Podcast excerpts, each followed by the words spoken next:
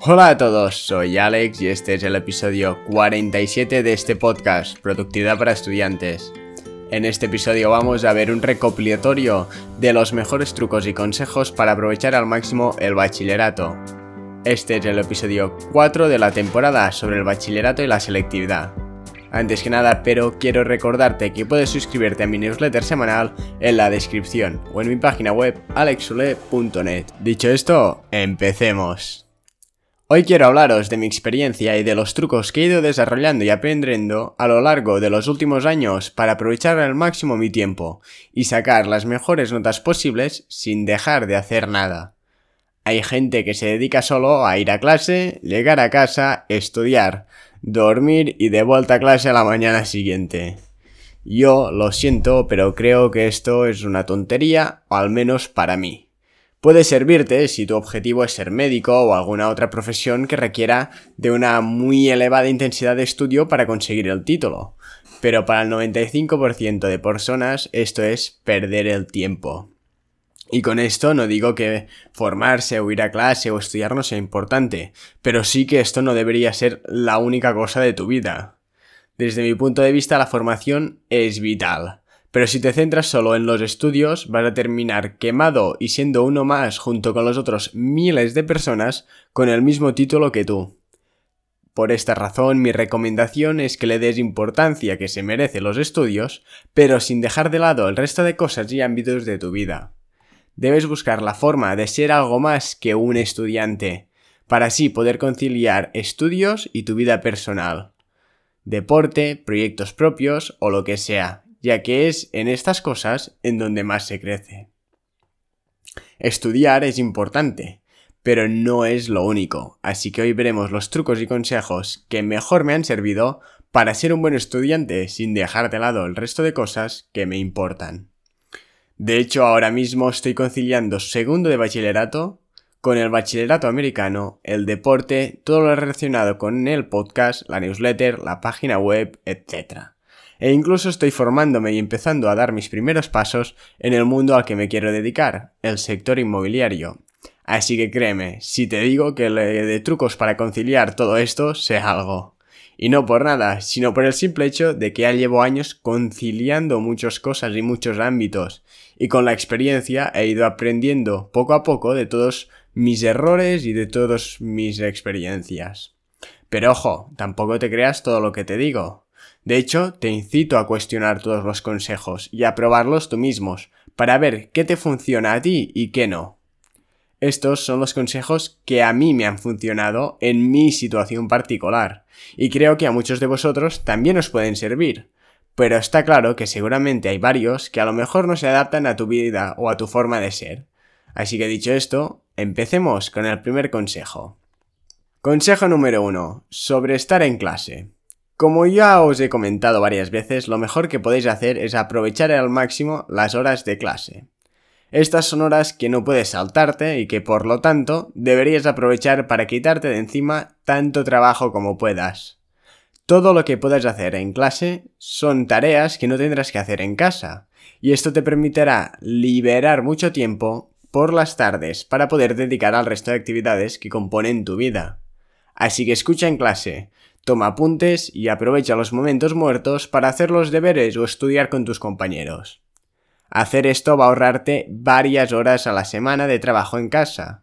Y en el caso de que te cueste concentrarte, te recomiendo sentarte lo más adelante posible, y a poder ser al lado de alguien que trabaje, es decir, que no se pase las horas de clase hablando o jugando. Otra recomendación muy importante, no te sientes nunca detrás o al lado de alguien que no para de hablar o jugar en el ordenador. Y esto se debe a que por mucho que te quieras concentrar, vas a terminar por desconectar y vas a terminar hablando o mirando como el de delante juega al Candy Crush o a lo que sea que esté jugando. Dicho esto, pasemos al segundo consejo, sobre los deberes. Desde mi punto de vista, hacer los deberes es algo bastante importante. Probablemente no sea lo más importante, pero sí que es muy recomendable hacerlos. Yo te recomiendo que hagas todos los deberes de esas asignaturas que más te cuestan, y a poder ser también de matemáticas, tanto si te cuesta como si no. Esto se debe a que al hacer los deberes te fuerzas a entender lo que estás haciendo y lo vas interiorizando poco a poco. Aun y así probablemente no te recomiendo que hagas todos los deberes sin pensártelo. Con el tiempo irás viendo que hay profesores que ponen muchos deberes sobre cosas que ya sabes hacer o que simplemente consisten en copiar y pegar una parte del libro de Internet. Y para hacer esto no vas a aprender nada, así que tampoco es necesario que lo hagas siempre. Mi recomendación es que hagas esos deberes que requieren de tu concentración para entender, interiorizar y sintetizar una parte del contenido o bien también ejercicios sobre algo que te cueste. Para hacer ejercicios sobre algo que ya sabes hacer o copiar pegar de otros sitios, puedes no hacerlos o por lo menos repartiros el trabajo entre varios. Mi recomendación es hacer esta última, sobre todo si va a mirar el profesor si has hecho los deberes o no. Y aunque no sirva de nada hacerlo, esto puede servirte más adelante como apuntes para estudiar y repasar, además de que si el profesor ve que haces los deberes, puede terminar por hacer la media a la alza, por así decirlo. Así que puede beneficiarte a largo plazo o al final del trimestre. Consejo número 3. Sobre los trabajos en grupo. Aquí mi recomendación es que encuentres un grupo de trabajo de dos o tres personas con las que te sientas a gusto y os entendáis a la hora de trabajar. No necesitas trabajar con los más listos, pero sí que necesitas trabajar con gente trabajadora. Así vas a ahorrarte muchos problemas y discusiones con personas que no hacen nada, pero chupan del bote. No des segundas oportunidades. Si alguien no hace nada, se lo dices y si sigues sin hacer nada, no vuelvas a hacer ningún trabajo en grupo con él. No caigas en la tentación de perdonarle porque viene suplicando y diciéndote que ahora trabajará mucho, ya que el 99% de las veces será mentira. Te dirá esto, trabajará un poco y luego, a el siguiente trabajo, ya no volverá a hacer nada. Y así en bucle. Te la puede pegar una vez, máximo dos, pero nunca más.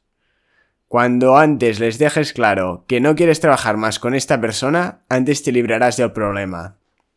Y tranquilo, que siempre y cuando seas alguien trabajador y que aporta al grupo, vas a terminar encontrando un grupo o otro con el que trabajar, ya que gente así nunca sobra. Así que encuentra ese grupo de personas con las que te entiendes y pégate a ellos al momento de hacer los trabajos. Consejo número 4 sobre estudiar. Desde mi punto de vista, estudiar es lo menos importante de todo. La gente cree que es lo más importante y lo que va a determinar la nota que saques. Pero si eso es así, es que has hecho algo mal. Estudiar debería ser el último paso de todo un proceso de aprendizaje.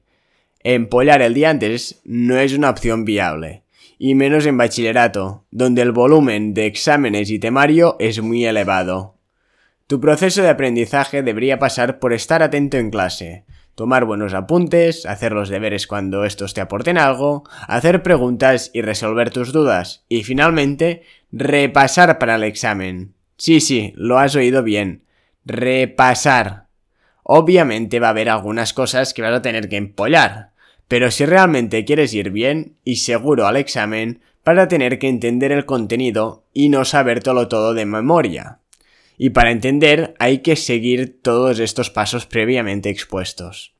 No es lo mismo entender que saber de memoria. Y es mejor entender que empollar.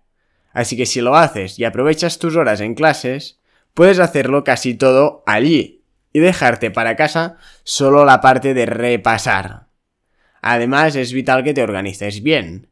No esperes al último día para estudiar. Empieza a hacerlo unos días antes y no te agobies. Otro truco que a mí me ha servido mucho para estudiar es no estudiar leyendo, sino escribiendo. Es decir, al leer tu cerebro acaba por desconectar. Esto se debe a la gran cantidad de paja o de información irrelevante que hay en el texto.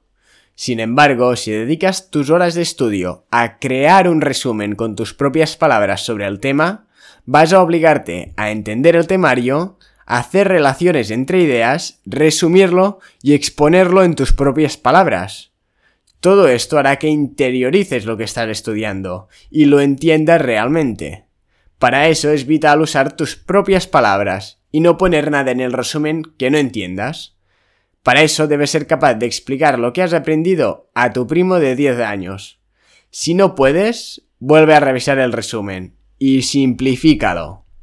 Una vez hecho, si lo haces bien, vas a tener un resumen súper bien explicado sobre el temario con el que repasar. Pero bueno, no me enrollo más, que de esto ya os hablaré en la más profundidad en uno de los próximos episodios de esta temporada. Finalmente, consejo número 5. Disfruta y vive el presente.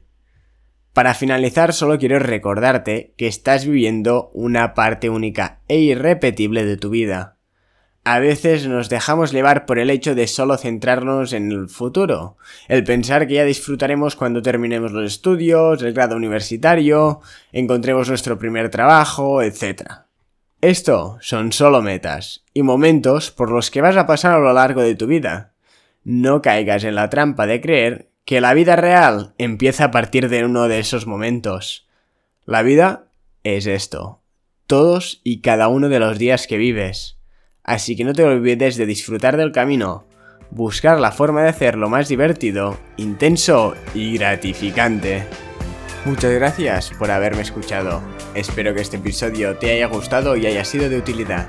Si es así, te agradecería enormemente que te suscribas al podcast y lo compartas con un amigo o con alguien a quien le pueda interesar.